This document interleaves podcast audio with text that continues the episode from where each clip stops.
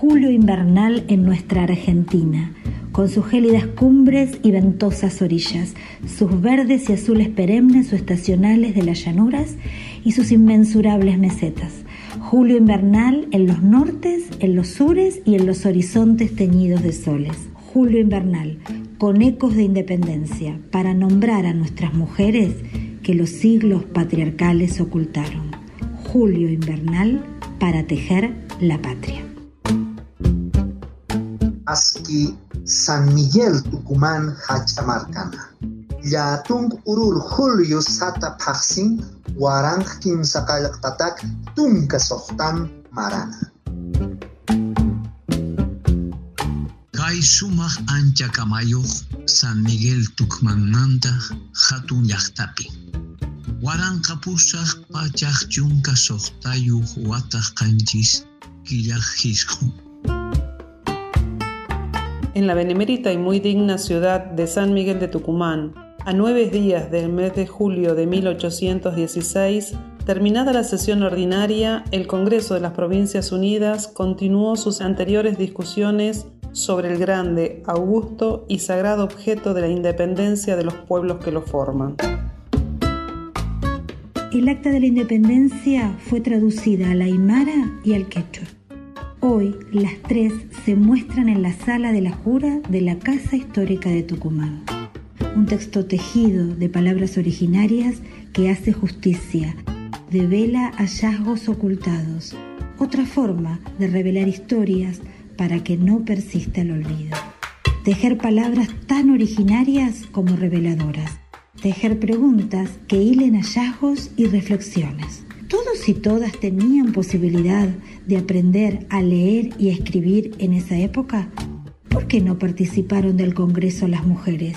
¿Había escuelas donde las mujeres podían aprender a leer y escribir? tejer materiales didácticos como el género de la patria, elaborado por el programa Educación y Memoria que puede encontrarse en el portal Educar, también hace justicia y lo hace en clave de derechos. A través de entrevistas, las mujeres hablan de mujeres y tensionan los modos de ver patriarcales, apelando a redescubrir a las mujeres como un actor social colectivo en disímiles tiempos epocales y a través de propuestas didácticas se busca aunar fuentes documentales que estaban dispersas u ocultas para acercarse a las efemérides en sus dos dimensiones, las efemérides como espacios para abordar las realidades históricas, pero también las efemérides como espacios para celebrar la historia común, aprender y celebrar, tejer efemérides que dejen huella, es decir, efemérides que no sean efímeras. Así entre entrevistas, canciones, afiches y textos tejidos se nombran mujeres e historias.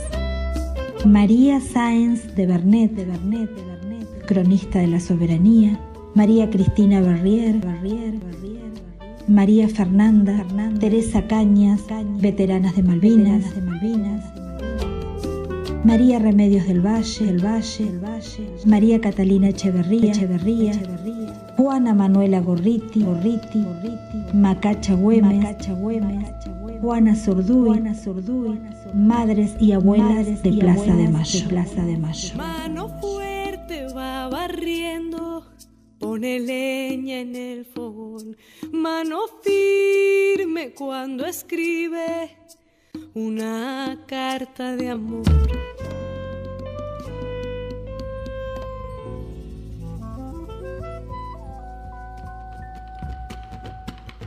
Señora Macacha Güemes, hermana de nuestro general Martín Miguel de Güemes,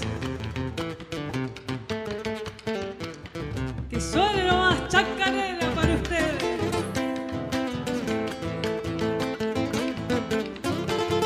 Adentro.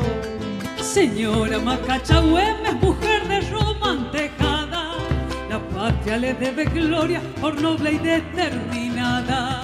Tejiendo la patria nombramos con hilos salteños a dos mujeres, María Magdalena Damasa Güemes, Macacha, madre del pobrerío, expresó la resistencia colectiva, plural e igualitaria que resultó decisiva para contener los avances esclavizantes y colonizadores de los realistas. María Juana Manuela Gorriti, nacida en Orcones, el mismo año de la Declaración de la Independencia, quien a través de sus escritos defendió y sostuvo la independencia. Organizaba además tertulias en Salta, en Lima, donde se exilió, especialmente para mujeres que concurrían con hijas e hijos.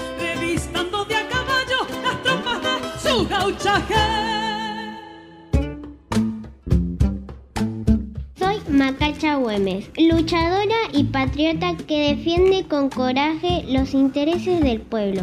Es por eso que me llaman la madre del pobrerío. Zurduy y quiero decir, ¿es de mujeres solo tener hijos, perderlos y cruzarse de brazos mientras tanto se unen para liberarnos? ¿Qué justicia proclaman si continúan esclavizando y excluyendo a la mujer de todo ideal? En las escuelas se está revalorizando en diferentes áreas de conocimiento la participación de las mujeres en la historia. Le preguntamos a Karina Ansaldo, maestra bibliotecaria inspirada en las propuestas con perspectivas de género, quien soñó y concretó un proyecto de títeres reversibles, donde la infancia y la adultez de mujeres dan vueltas de identificación y de humanización. ¿Cómo surgió, Karina, el proyecto? cuál fue y es el propósito, en qué medida se hizo un proyecto institucional. El proyecto surge en el año 2020. En mis prácticas como maestra bibliotecaria siempre busco innovar, a través de la creatividad, sorprender a mis estudiantes que cada vez son más exigentes. Es por esto que nació como herramienta pedagógica este títere reversible, que representa la niñez y adultez de héroes y heroínas de la patria. El propósito de este proyecto es trabajar la ESI, humanizando y acercando a distintos personajes de la historia para que nuestros estudiantes se puedan identificar con ellos. En el año 2021, al volver a la presencialidad, se acordó como proyecto escuela Las mujeres toman la palabra. Y como producto final, a través de un acto cívico democrático, nombrar a cada una de las aulas con el nombre de una mujer destacada de nuestra historia. Ahí volvió a tomar fuerza mi proyecto. Los estudiantes comenzaron a investigar a nuestras mujeres revolucionarias que con sus actos heroicos fueron protagonistas olvidadas. Es así que nuestras alumnas, a través de cortos, obras de títeres, le dieron voz y vida a Juana Zurduy, María Remedios del Valle, Macacha Güemes, Manuela Pedraza, entre otras. Hoy, con una mirada con perspectiva de género, se está reescribiendo la historia, se está sembrando el amor a la matria. Gracias Karina por coser estos títeres, soñarlos, concretarlos, gracias por llegar a las infancias y provocar diálogos Gracias por enlazar con tanta creatividad la ESI en la construcción de la matria y gracias a las escuelas que dan espacios y cobijan y alientan estos proyectos.